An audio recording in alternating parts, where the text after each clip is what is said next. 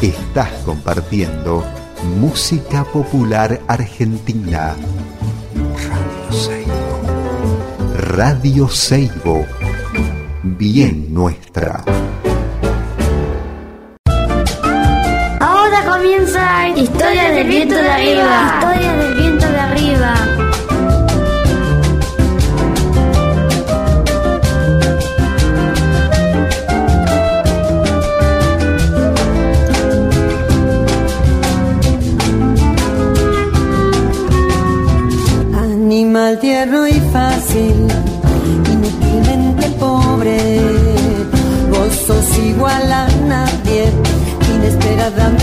torpe. Hola, buenas tardes, ¿cómo les va? Bueno, acá estamos en otro programa más de Historias del Viento de Arriba, acá en Radio Seibo, que es la 90.3 FM. Eh, les cuento que hay gente escuchando por internet en radioseibo.com.ar. Em, ¿Qué más les voy a contar? Bueno, que acá estoy con Elvira. Hola Elvira, ¿cómo estás? Vamos a hacer la, la presentación de nosotros tres. De nosotros tres. Eh, el otro compa es Fausto, Fausto Roa en San Antonio de Areco y yo, Gastón Contreras. Acá entre los tres hacemos este programa Historias del Viento de Arriba. Eh, les cuento que hoy vamos a tener un programa muy bueno. Voy a charlar con Estela Moreno, que es una amiga, una compañera de Catamarca, de la ciudad de Catamarca. Eh, Estela es una ceramista muy destacada de Catamarca, hacía mucho tiempo que yo quería charlar con ella y, mm, vamos a tener una charla sobre su obra cerámica y sobre la provincia de Catamarca, todo lo que fue ese mapa eh, eh, cerámico en Catamarca y todo lo que es hoy el mapa este cerámico de Catamarca, ¿no? de la provincia, así con todas sus culturas, con Aguada, Ciénaga, Santa María, Belén, San José, Condorhuasi, bueno, nada, un mundo, un mundo adentro de otro mundo, así que eso, esa es la idea del programa de hoy. Bueno, les cuento que vamos a empezar pasando una canción de Caetano Veloso, de nuestro gran Caetano Veloso que se llama Tonada de la Luna Llena. Después vamos a pasar el tema Trivial, Polonio, de Martín Buscaglia. Y finalmente vamos a terminar con nuestro querido compañero Pedro de Chancha Vía Circuito, eh, reversionando el tema Kimei Neuquén de José Larralde. Muchas gracias. Yo vi de una garza mora dándole combate a río. Así es como se enamora tu corazón con el mío. Yo vi de una garza mora dándole combate a un río. Así es como se enamora. Así es como se enamora tu corazón con el mío.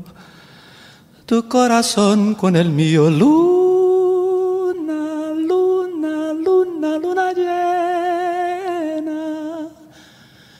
Menguante. Luna, luna, luna llena, menguante. Anda muchacho a la casa y me trae la carabina y oh, pa este gavilán que no me deja gallina y oh. La luna me está mirando, yo no sé lo que me dé. Yo tengo la ropa limpia, ayer tarde la lavé. La luna me está mirando, yo no sé lo que me dé. Yo tengo la ropa limpia. Yo tengo la ropa limpia, ayer tarde la lavé. Ayer tarde la lavé. Luna, luna, luna, luna llena, menguante. Luna, luna, luna, luna llena, menguante.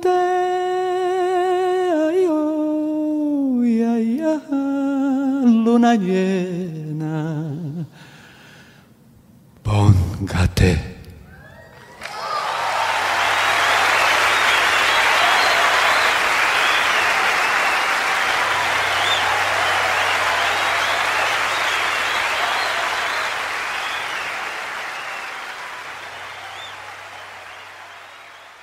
Bueno, acá me encuentro con Estela Moreno. Hola Estela, ¿cómo estás? Buenos días Gastón, bien, bien acá en Catamarca, desde Catamarca, saludos para todos. Bueno, gracias, eh, gracias por formar parte de este programa, Estela. Hace mucho que quería hablar con vos, así que bueno, un placer. Y más desde Catamarca, ¿no? Una provincia que a mí me encanta y que todavía no ha sido descubierta, me parece. ¿No? Me da siempre esa sensación.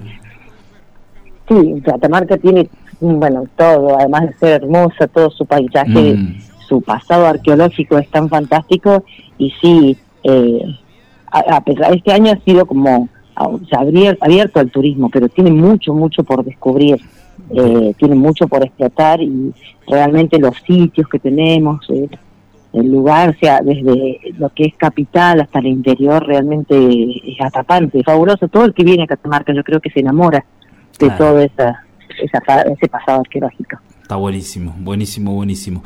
Bueno, primero quisiera que me cuentes cuál es tu relación con la cerámica, cómo ingresaste a este mundo, cómo, bueno, eso, ¿no? ¿Cómo fue ese comienzo con la cerámica, Estela?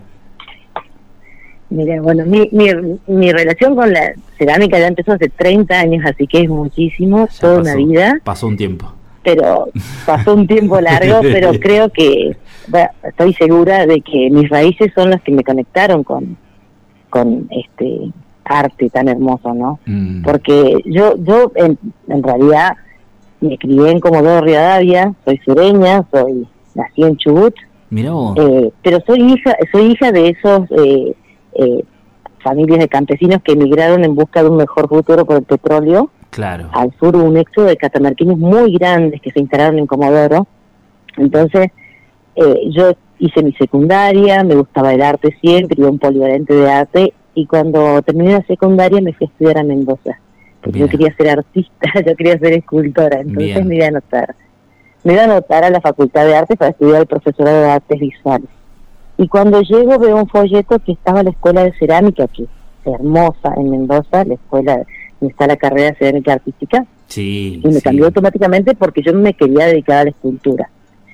Y, y grande fue mi sorpresa cuando, claro, yo eh, nos pasa mucho cuando en el sur sobre todo, es como que eh, eh, uno tenía que ocultar que era norteño, ¿no? había como todo una discriminación mucho para la gente del norte. Entonces, de pronto yo venía así como escondiendo eh, que era catamarqueña y cuando llego y empiezo a encontrar unas profesoras donde hablaban eh, de la historia de la cerámica, donde hablaban de la cultura guau, donde hablaban del río Gualfín, yo empecé a encontrar, viste, con esas raíces que por ahí no sabía, con esa conexión, mi abuela, mi, bisabuela era alfarera, mi mamá me hablaba de esas historias que por ahí me arrepiento porque yo era muy chica y no y no no guardé mucho mucha información de cómo iban haciendo sus propias vasijas, sus propias vajillas, ¿no? y, cuando cuando ahí empecé a, a, reconocer y a valorar todo ese pasado arqueológico que incluso hasta para mi madre, que ella nació en el hace muchos años no está, pero para el momento que ella nació en el Xincal, se crió en el le decían las, las piedras amontonadas, claro, imagínate empezamos a tomar como valor que de pronto en una facultad se hablaba del sitio donde ella se había nacido, claro. cuando hasta ahora, hasta el día de hoy, hay muchos catamarqueños que no conocen el valor del pasado, del, del, sitio en el que habitamos. Tal cual. Entonces, bueno, eh, cosas de la vida, terminé viviendo en Catamarca eh, y cuando llegué, bueno, me recibí vine de vacaciones a Catamarca y me terminé quedando, quedando. Claro. Y, empecé, bueno, me encuentro de pronto. Si tenía familia eh, vos en Catamarca igual, ¿no? Claro, mis padres se habían jubilado cuando se jubilan en el, en el transcurso que yo estudio, ellos se jubilan y deciden volverse a Catamarca. Entonces, bueno, fue como todo un camino, estaba todo mar siento que estaba todo marcado porque, bueno, me vengo a Catamarca, pero con el chip de la facultad, de ir a comprar insumos, de tener el horno eléctrico, estamos hablando hace 30 años atrás donde todo era mucho más lejano, y de pronto no tenía cómo desarrollar todo lo que yo me había recibido, o sea, no sabía cómo hacerlo. Entonces fue como empezar de atrás para adelante, de, cero. Empezar a conocer las arcillas rojas, empezar a cocinar en horno a leña, a construir mi propio horno a leña, porque eh, una que era muy difícil tenerlo, pero también todo, ¿no? No solamente el horno, la trifásica, y, y estar acá en Catamarca, las distancias, y, bueno, empezar, me empezaron a traer arcilla, empezaba a reconocerlas eh, los primeros fracasos también en las horneadas a todo ese proceso del templado eh, y, de la mano de esto, eh, la fascinación por encontrar en los museos esas piezas de una calidad que realmente habían pasado tantos años y nosotros, como decían, estaba todo aprendido, o sea, ellos habían desarrollado técnicamente todo un manejo de, de superficies, de pastas, de decoración, realmente quedarme admirada. Entonces, fue todo, eh, llegar a, Catamarca, hace ya 24 años que estoy instalada acá, eh, y, empezar a sentirme parte, a, sentir que, mis raíces eh, me habían conectado con esto, a valorar lo que es la provincia.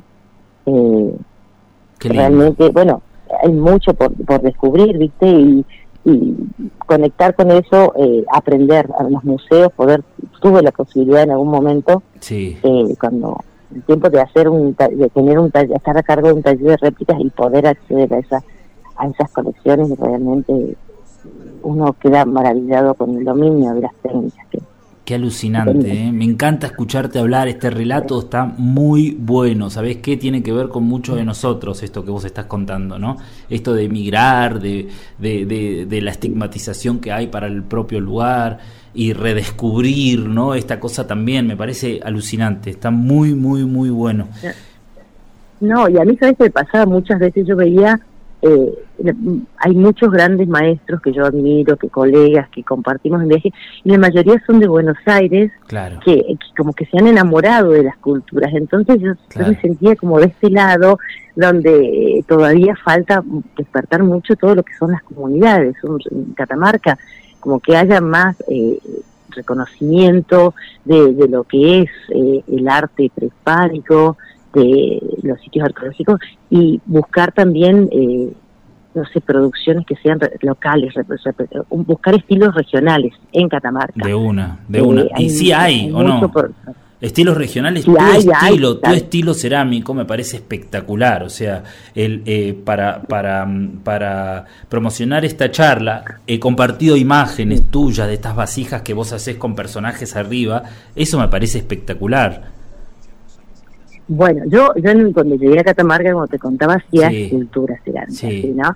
Y de pronto, bueno, me, una vez me invitaron a Fiambalá, que es un lugar maravilloso, hermoso. unas termas acá, acá también tiene muchas ruinas mm. eh, indígenas, ruinas prehispánicas, ¿verdad?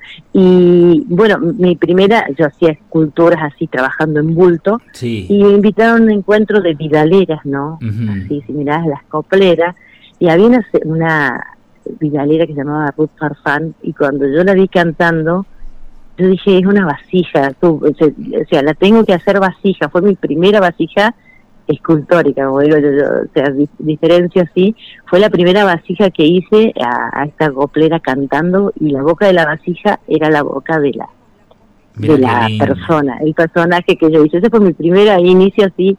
Y, y, me pasó que yo tengo una gran admiración por la cultura moche, porque la cerámica ha sido testigo de la mm, historia. Entonces yo siento que, esa representación tan literal eh, como que ayudó muchísimo a conocer la historia, que no pasó acá en Catamarca, por la cerámica tiene toda una iconografía mucho más abstracta.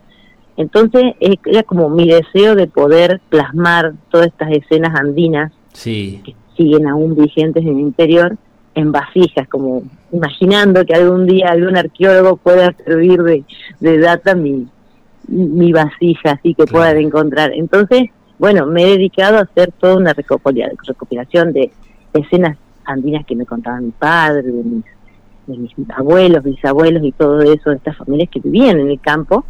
Y, y por ahí algunos personajes, eh, personajes con amor de personas que son muy importantes, por ejemplo, teleras, hay una telera que, que falleció, que se llamaba Aldacira, y que mm. los premios hoy a nivel nacional, ella hace unos tejidos embordados eh, tienen el nombre de ella. Los sí, una, gran eh, maestra, sí, sí, reconocida. Sí, sí.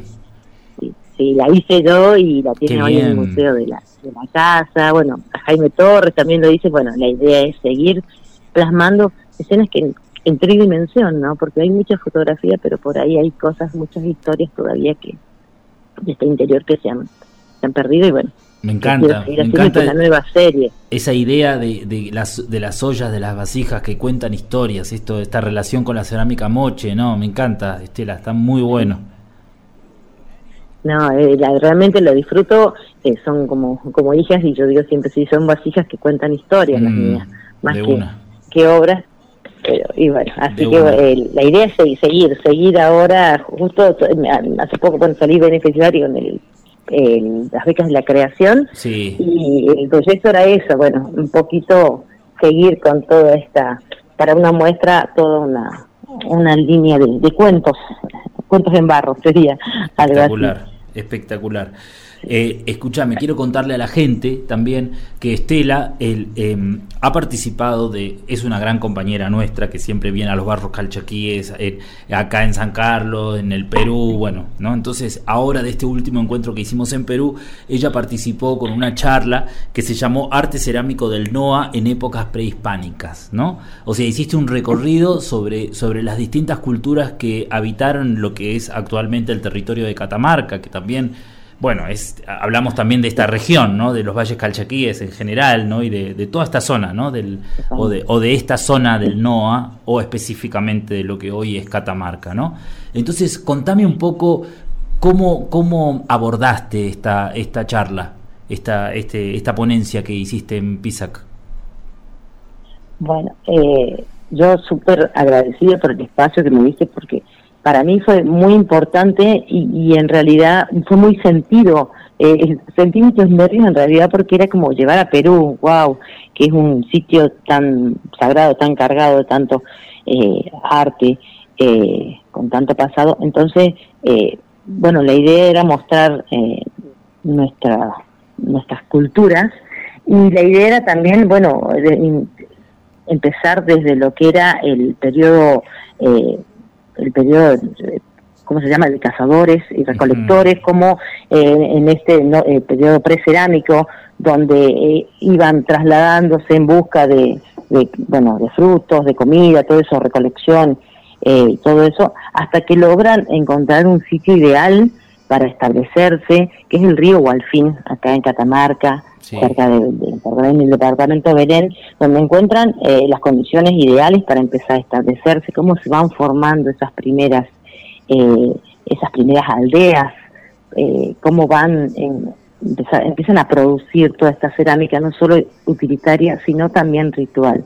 La importancia de estas vasillas ceremoniales, donde era totalmente distinto el tratamiento de la pasta, ¿no? la preparación de las pastas eh, las utilitarias son mucho más toscas, con un antiplástico mucho más gruesa, en cambio las eh, ceremoniales eh, con espesores muy finos, logrados obviamente con, con un antiplástico más fino, con un bruñido y todo con una, una carga simbólica encima que, bueno, la importancia del ritual desde el inicio de las primeras culturas, cómo van desde este río expandiéndose las culturas hasta, otras provincias, ¿no? Eh, intercambiando. Y bueno, las primeras culturas, bueno, ahí hice un poco de, sobre todo las de Catamarca, lo que es eh, Condorguasi, toda la fase Diablo, la, la, primera fase que son muchas representaciones fitomorfas, después eh, la otra parte que es la cerámica tricolor, la, eh, donde hay representaciones eh, antropomorfas eh, maravillosas, donde tienen eh, una decoración con un engobe rojo que realmente es maravilloso, que nos cuesta un montón por ahí en las réplicas. Esto sería... El Cóndor Guasi, en el primero, en el ah, periodo, Cóndor Guasi, periodo, eh, sí, sería el de periodo formativo. Periodo formativo, en el primer periodo formativo, Cóndor Guasi y eh, Cóndor Guasi y eh, ahí está, y bueno, y Ciénaga también. Entonces, como estas primeras aldeas, pero la primera que yo te hablé recién es el, el tiene dos estilos muy marcados, ¿no?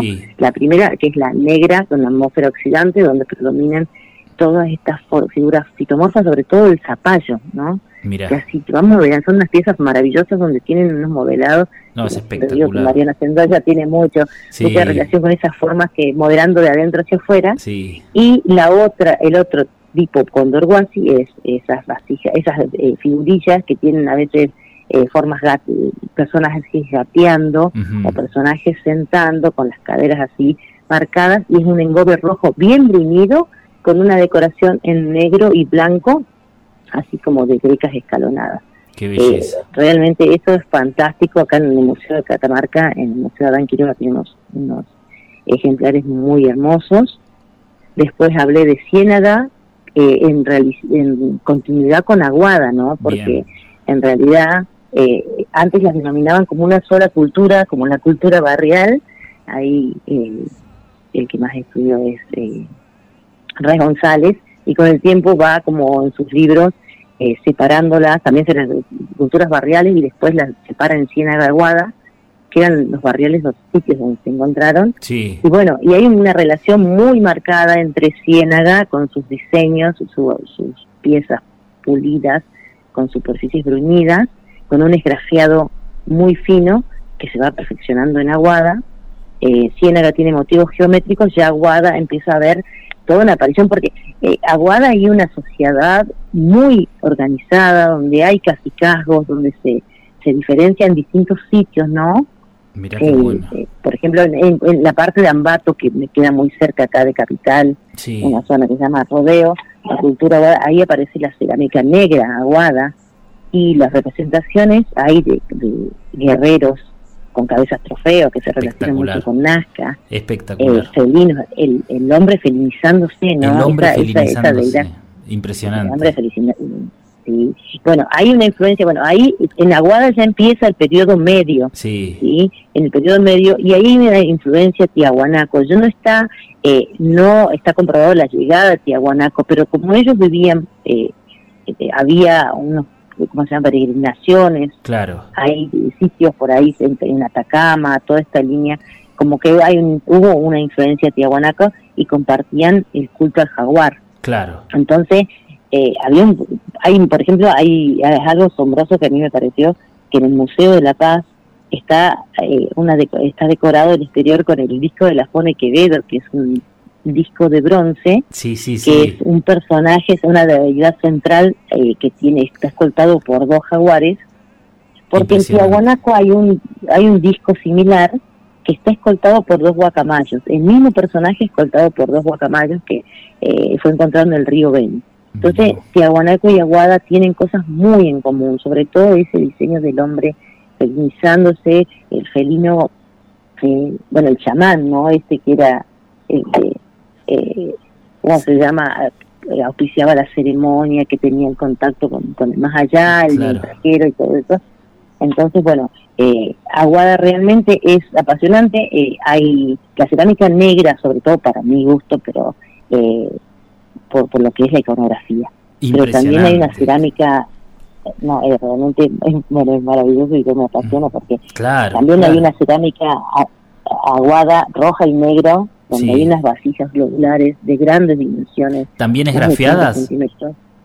Esa, es ya, esa es roja y negra, esa es pintada. Esa es pintura, sí. Es pintada. Un ejemplar muy bueno está en el Museo de Bellas Artes y realmente cuando estábamos, en, estaba a cargo del taller de réplicas y los alumnos hacían, son piezas muy complejas de replicar, son muy grandes, son globulares, son bases pequeñas. La característica de la cerámica arqueológica argentina tiene comúnmente eso, que son bases pequeñas. Bases pequeñas, sí. Eh, bases pequeñas eh, y se van abriendo, mm. así, eh, la, base es forma típica de puco. El puco es un cuenco, el puco le denominamos a la, a los cuencos en Argentina y yo comúnmente hago la proporción es eso de, que a veces el, la base es un tercio de lo que es el diámetro claro es increíble eso no eh, sí son sí son bases muy pequeñas. Mm. no son bases planas la mayoría tienen una concavidad. O sea nosotros comúnmente al modelar hacemos la base plana sobre la torneta. Mm. la mayoría de las piezas si uno las puede observar en las vitrinas tienen una concavidad en, su base, no bueno, es como una, incógnita de por qué quizá trabajan sobre piedra o algo así, algo, una forma así que, que no hacen que la base sea plana. Entonces eran piezas de bases muy pequeñas y bueno, y, de grandes dimensiones. Eh, después también, bueno, hice una parte ya después, en la parte de, eh, del tardío. Sí. Eh, ya hice una demostración de piedra, bueno, imágenes de la cultura eh, Belén, y Santa María. Belén y Santa María, que ya, bueno, es una época donde había bastantes como rebeliones internas, sí, ya empiezan a ver establecerse aldeas definidas, ya con Pucará, ya, hay unas construcciones defensivas, todo lo que es Santa María, nos va hacia, hacia el norte de Catamarca, se empieza a encontrar con un cambio de construcciones, ¿sí? Ya de piedra en alturas, y eh, a pesar de estar muy cerca, tienen los rasgos, porque eh, lo que es en la etapa anterior, lo que es Aguada, hay una dispersión, ¿no? Hasta San Juan se encuentran eh, todo lo que es La Rioja, Salta, se encuentran piezas pero por ejemplo ya en el último periodo, lo que es Santa María y San, eh, San José, Belén, se encuentran en sus sitios, sí había un intercambio, pero eh, a pesar de que son distancias muy cortas, lo que es Belén y Santa María, eh, se puede diferenciar claramente el estilo. ¿sí? mantenían su, tanto morfológicamente como decorativamente, las, de, las de la cultura Belén son unas urnas también con pucos, tapando a modo de tapa, esas tienen decoradas, o sea, modeladas en arcilla, decoradas con un engobe rojo y con decoraciones en engobe negro, o sea que sería negro sobre rojo y hay predominio de, ranas, ¿sí? hay diseños geométricos, hay dameros en los bordes y a veces el, no coincide el, la decoración de adelante no coincide con la de atrás entonces claro eh, eso es hermoso hacer el recorrido porque a veces los museos no tienen esa posibilidad, ¿no? Que la puedas recorrer. El espejo, eso es, o un espejo, ahí, para poder observar que son maravillosas, son piezas bastante grandes, por suerte una gran producción. Una gran producción, ¿no? una gran producción, a mm. pesar del saqueo y la destrucción que hoy... Sí, eh, que sigue sucediendo desgraciadamente. y siguen, siguen encontrándonos. Sí, es increíble la producción que había. es maravilloso.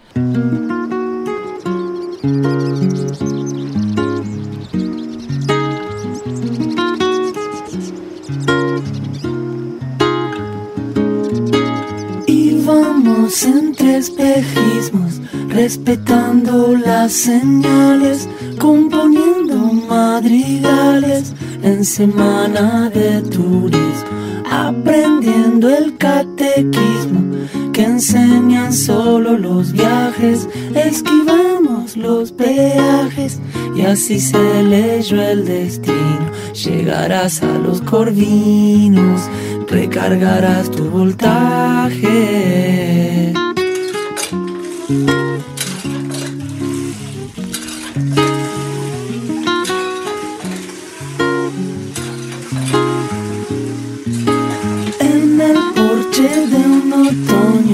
De calor incoherente. Los tornillos de mi mente los consigo en el polonio, tan veloz como un queloño. Pasa por, por el sendero, como siempre tan austero, con su musa ensimismado. Yo los miro colocado, colgando bajo el alero.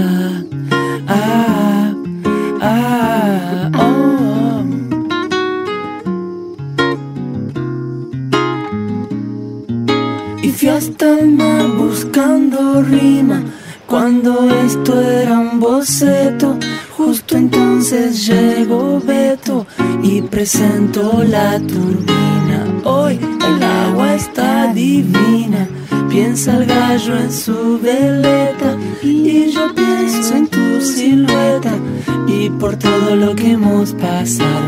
Ahora tus hombros quemados descansan en la luneta. Ah, ah, ah.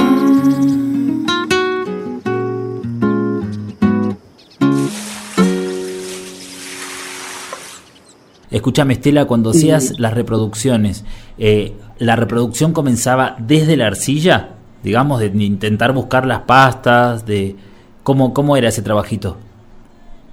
Sí, por ahí por una cuestión de traslado nosotros nos manejamos con, con dentro del departamento, yo estoy en Capital, ¿no? Sí. Pero la idea era, sí, bueno, procesar, buscar las arcillas, eh, ponerlas en agua mucho tiempo, Claro. tamizarlas y habíamos, bueno, leído en ese momento Chiti sugería también que por ahí para las aguadas eh, eh, se utilizaban cenizas, viste, del horno, también habíamos hecho distintas pruebas buscando eh, las arenas también, eh, los antiplásticos, arenas finas. eh, lo bueno que ahora uno puede pedir y que mandan, decían, vale, arenas volcánicas. Claro, claro, Ir, claro. ir, ir probando distintas eh, y antiplásticos porque y también ir tamizando la arcilla porque también hay mucha presencia de carbonatos y por ahí después con el tiempo después de la cocción eh, salta y es una pena para una pieza sí que que fue eh, sí se, se hincha y después produce un, Claro. un salteo, una se rompe la pieza ahí Claro. entonces bueno ir mejorando las pastas y, y después, bueno, los engobes, si eso fue re difícil, no... Es eh, difícil lo de los engobes, ¿eh? ¿Han encontrado engobes? naturales. Claro. Mira, eh, no, no, es muy difícil. Por ejemplo, hay algunos, eh, los rojos, eh, trabajamos con óxido de hierro, también ir probando, ir eh, el resultado de la cocción Claro. eh, para que sea lo más similar, obviamente, porque eran réplicas, un taller de réplicas claro. y tratar de ver respetando, no eran. Bueno, después hay muchos talleres que después empezaron a trabajar con la palabra recreación, ¿no? Claro. Porque era todo un gran desafío calcular la contracción a la pasta para que después mantenga eh, la relación con la pieza. Claro. Y en cuanto a la, lo que eran las piezas en la atmósfera reductora, eso sí es todo un desafío, porque por ahí el fuego juega un papel eh, Fundamental. importante. Claro. El combustible que utilices, el calor, la temperatura, que, que saques la pieza y si vas a hacer, por ejemplo, eh, agregar en el momento que llega a temperatura eh, material combustible para que produzca ese humo, que es el que se va a meter adentro de la pieza, eh, si lo vas a tapar al horno para evitar que ese humo salga o si lo vas a sacar con la pinza Claro. y hacer como un negreado. Claro. Claro, porque en realidad a veces, eh, eh, como no hay, no haber un registro. No, claro, no eh, hay. Que por ahí pasó esto, por ahí las- en Perú, por ahí los cronistas y todo eso pudieron dejar algún. Claro. eh, o, o que, o que no se perdió la técnica, porque acá eh, se perdió todo eso. Hmm. No, no tenemos certezas en realidad. Siempre se habla de eso, de que eh, tanto los ceramistas como los arqueólogos hacemos interpretaciones personales. Porque, Claro. eh, no podemos saber a ciencia cierta cómo fue. Claro. Igual Entonces, el bueno, horno también, ir, ir ¿no? probando. El horno Claro, también, ¿o no? de- Porque no hay tampoco algo, o sea, que el horno fue así, que fue de tal manera, o sí, ¿ustedes tienen alguna referencia de las horneadas, de los tipos de hornos? Hace muy poco eh, se, se habló, yo todavía no pude ir porque por suerte acá hubo un, un programa con arqueólogos que se llama Forjando Huellas, que bueno, acá en Catamarca está la Escuela de Arqueología. Sí, y, y ellos eh, decidieron convocar a los alfareros, a todos los alfareros, para eh, poder llegar a, a un- a algunas conclusiones, ¿no? Para poder unir la teoría con la práctica. Y fue una experiencia eh, fascinante porque, bueno, eh, por ahí lo que ellos entendían dentro de las investigaciones, eh, nosotros eh, decíamos, ha- hacíamos nuestro aporte y tratábamos de llegar a algo en común. Entonces, bueno, este grupo de que falta cerrar todavía un- el último paso de este proyecto, eh, bueno, ellos nos contaban que en La Rioja se encontraron hornos, que hay un ah, hallazgo, sí, sí, pero eh, sí que se habló. Eh, y entonces, bueno, eso todavía no pudimos, no pude conocerlo, no tengo mucha más información, pero eh, en ese proyecto Hmm. hicimos una experiencia en el cierre de esto de una quema a- en pozo.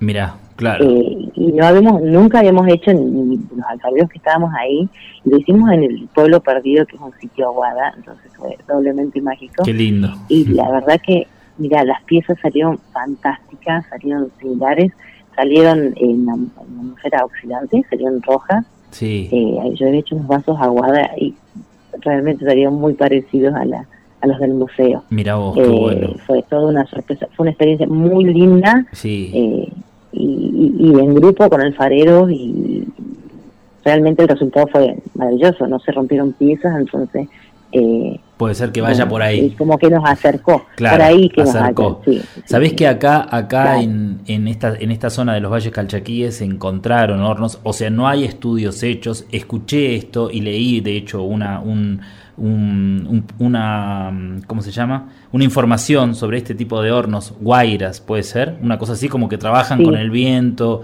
Eh, eh, claro, Sí. son hornos hechos tipo en barrancas o, o en lugares así. Claro. Entonces no tiene una estructura como para poder estudiarlo, pero sí está eso.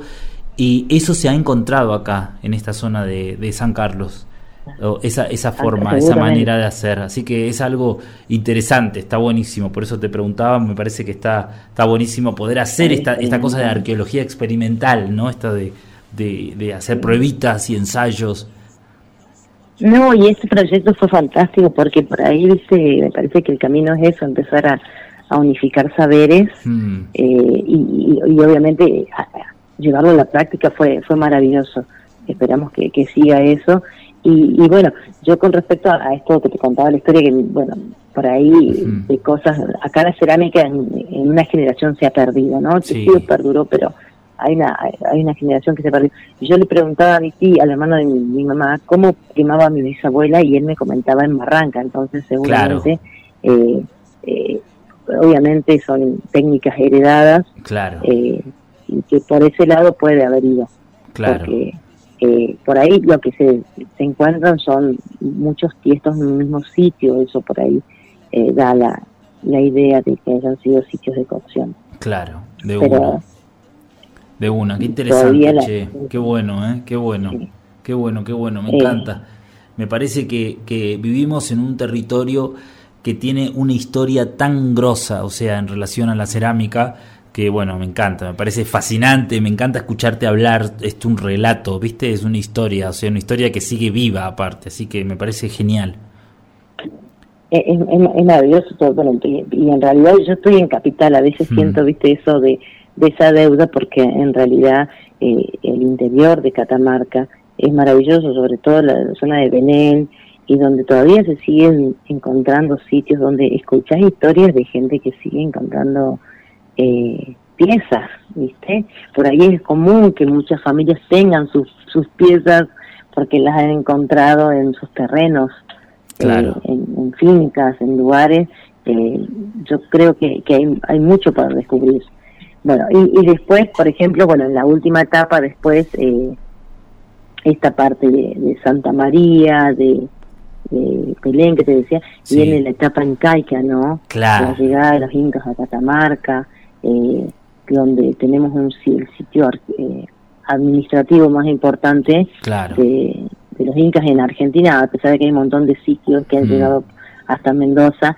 Eh, bueno, Xincal, al que ¿no? conoce el sitio Xincal, sí, Xincal, claro. les recomiendo, sí, realmente es eh, un lugar fantástico. Impresionante, entorno, el eh, Xincal, impresionante, impresionante. Sí, me- parece un encuentro ahí Mm. porque realmente es un lugar mágico, obviamente debe ser muy energético por un, por que se hayan recorrido eh, tantos, tantas, tantas provincias, tanta distancia para establecerse en este lugar, eh, que estuvieron muy poco tiempo, ¿no? Ujú. Eh, hasta la llegada de los españoles, no, no pasan los 100 años eh, que estuvieron los incas en Argentina, eh, obviamente que uh, no llegaron a ser las piezas. Encontramos aríbalos, Mira, sí, hay aríbalos de gran tamaño, mm, pero por ahí no tiene la decoración de los que vemos así en los museos de Perú. claro, Eh, la forma se mantiene, obviamente seguramente utilizaron mano de obra local. Eh, pero bueno, no hay tanta tanta producción, no hay tantas piezas, por, por lo menos acá en la ciudad, Claro. de, de piezas incas. Sí, sí está presente la arquitectura, ¿no? Porque si hay algo alucinante del Jincal es la arquitectura, esas escaleras del sol, de la luna, tiene tanto, tanto que ver con todo lo que hemos visto hace poquito tiempo, ¿no? Sí, totalmente relacionadas, sí. Mm. Obviamente otras piedras, otro tipo, pero la construcción Claro. sí, los, los lugares de almacenamiento, es un lugar enorme y yo sé que eh, queda mucho, por mucho por descubrir, como que se ha acercado una parte, ahora por sí, por suerte, y eh, es un lugar que estuvo mucho tiempo olvidado, ¿no? Claro. Hasta que, bueno, ahora hay una, una eh, ¿cómo es una asociación, creo, Azara, que se encargó de hacer un sitio de interpretación ahí donde está el ingreso y realmente es hermoso ahora eh, la llegada y bueno, sé que queda como que es, es mucho más grande de lo que está eh, ahora eh, donde se puede recorrer Claro. eh, todo lo que es el camino del Inca, obviamente, y hay mucho, siguen trabajando, siguen investigando. Realmente es un lugar que creo que todos tendrían que conocer.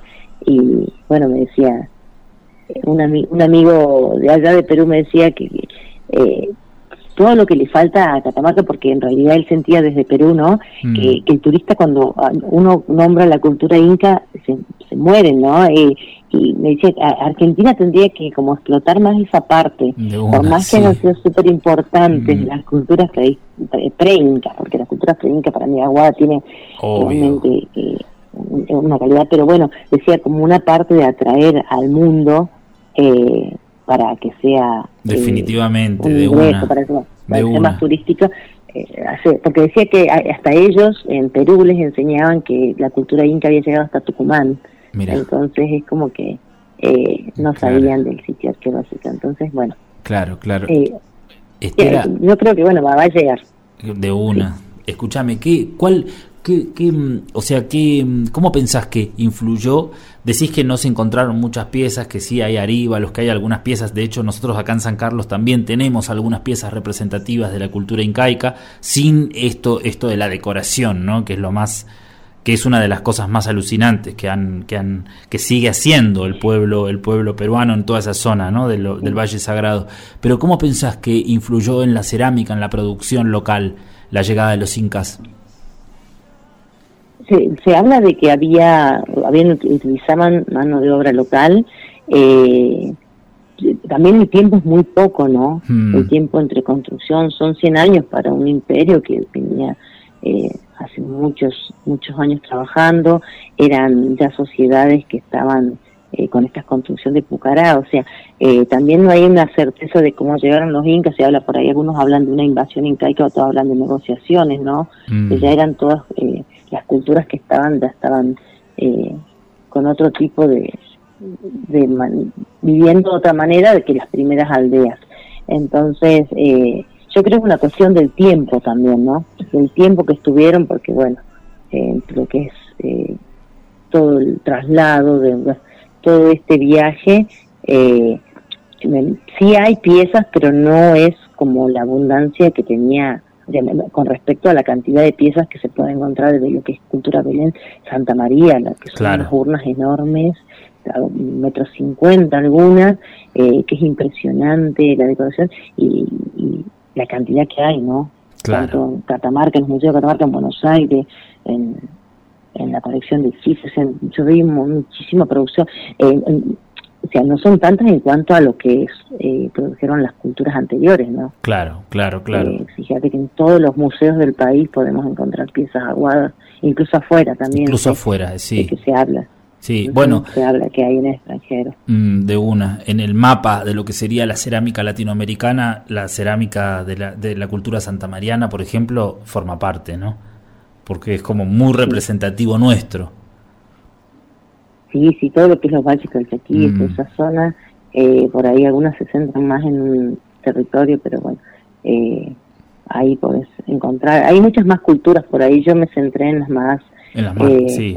catamarqueña, como Mm. local, ah, jugué como local, pero no, pero también por, por, la, por la producción, ¿no? Pero, Claro, claro. eh, está hay Candelaria, culturas Candelarias, o sea, Claro. son muchas culturas eh, que, bueno, la idea era mostrar un poco empezar a difundir, eh, que se conozca sobre todo, bueno, en, en encuentro este eh, de, de Pisa, que uh, había varios países, entonces Mm. eh, compartir ahí fue súper importante. Qué lindo. Porque, bueno, cuando éramos chicos nos enseñaban eh, culturas como solamente Inca, Maya y Azteca. Claro. Entonces, eh, empezar a, a mostrar que había otro tipo de cerámica y, y que en realidad maravilla. Yo por ahí cuando vinieron amigas, eh, Mari Carmen de Lima o Paula, y fueron al museo, realmente yo, eh, uno cree que el que estuvo en Perú se puede asombrar más de lo que se asombra Claro. por la calidad de las piezas y quedaron fascinadas con la sí, cultura claro. aguada porque eh, realmente no eh, lo que es el que No, impresionante. diseños, eh, Impresionante, impresionante. es- bueno no, eh, falta lo, lo que sí nos falta mucha bibliografía a veces ¿no? Claro, Eh, claro, creo que los ceramistas sabemos la escasa bibliografía que hay nada. de lo que es eh, la cerámica pero es así. Claro, Y nada. argentino del NOA eh, creo que sale un libro y lo queremos tener todos porque Claro, después no se vuelven a conseguir, pero no son muchos.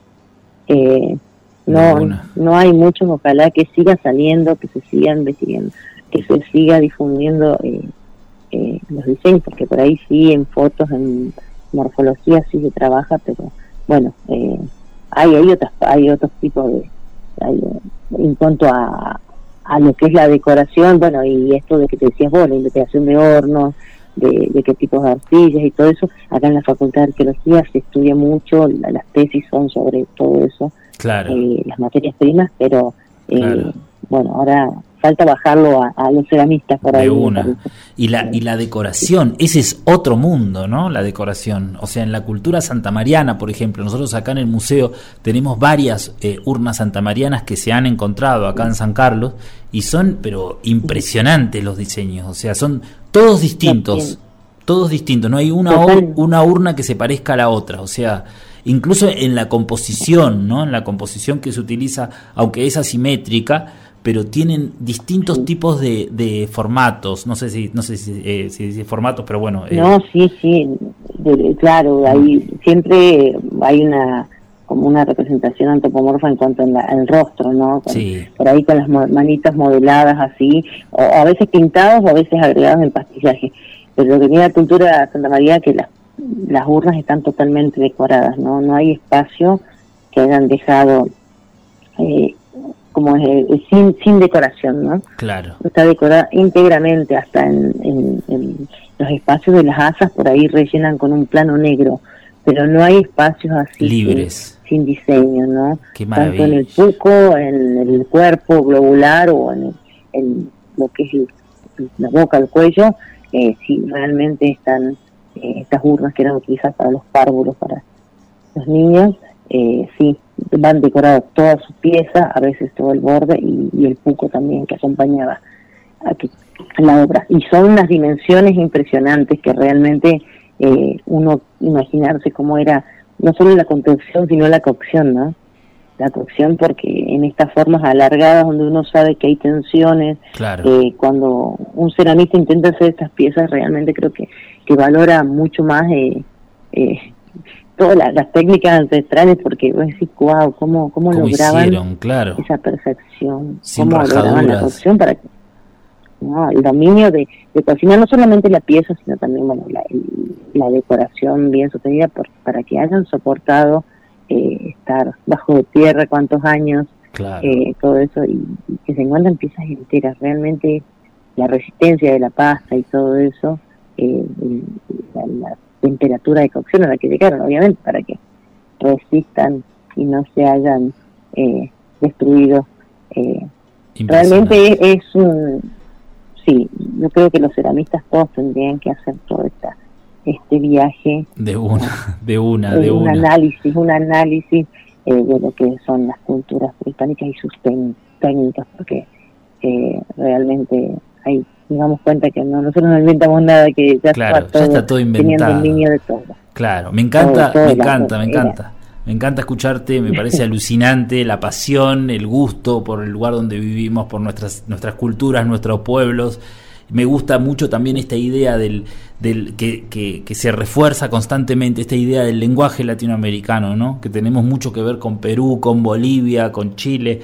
Eh, y, que se que sabes que el otro día hablé con Serafín no con el maestro Serafín López por, por acá en este programa y él dijo en un momento, dice, porque a lo mejor nuestros antepasados también hacían encuentros como los que nosotros hicimos en Pisac, ¿no? Que puede ser también, porque ¿quién, viste, es posible.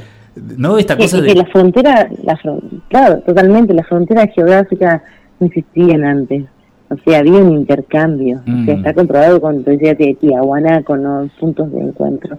Y seguramente había todo, era totalmente un traslado de, de, gente que iba y volvía y que eh, obviamente todo un aprendizaje porque eh, si estas técnicas y este dominio de técnicas es como ha estado por toda América, eh, coincide con el maestro, gran maestro Serafín, eh, que, que, ha pasado esto, ¿no?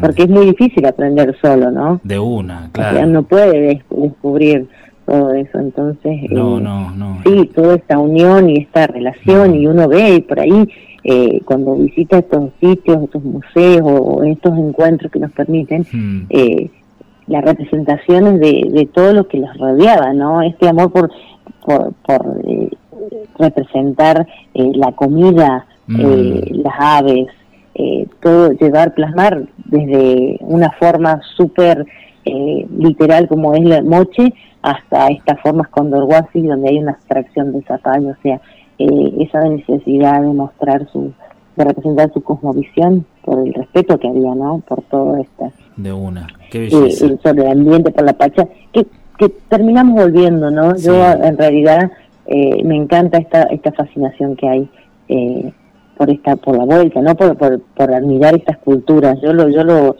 lo veo, a veces lo veo más de alguien de afuera, de, de Buenos Aires o alguien que quizá no se crió en estas tierras, veo eh, más fascinación eh, que acá, que la gente local. Claro. Pero, pero siempre tengo, tengo la satisfacción porque, bueno, yo también soy docente, enseño en un profesorado y por ahí vienen del interior a, a estudiar acá y lo primero que hacemos es llevarlo al museo.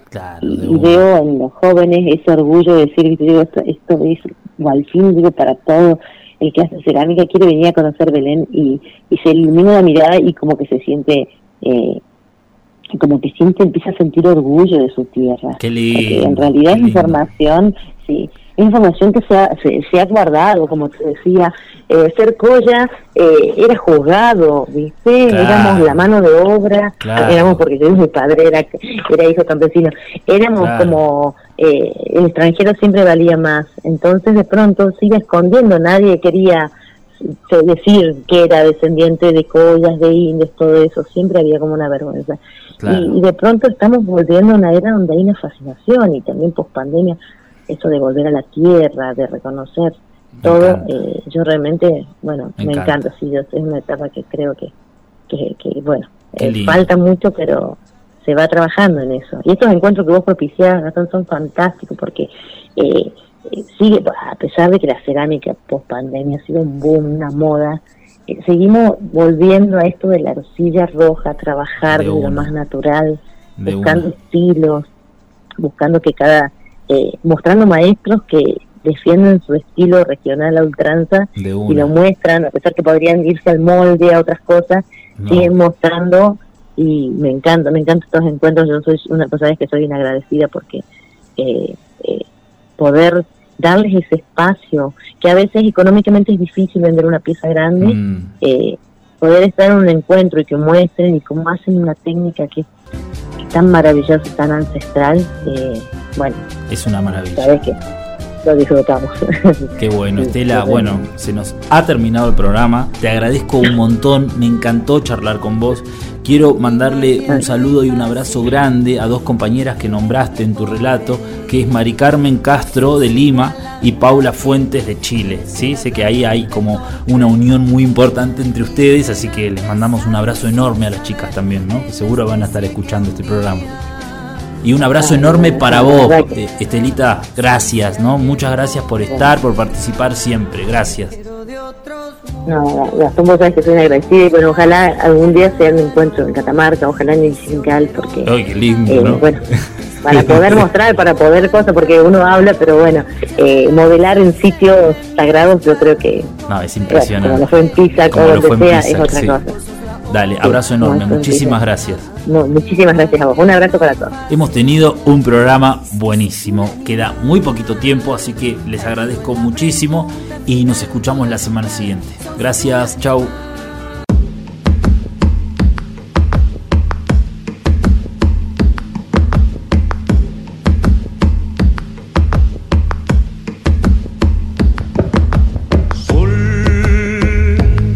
Sol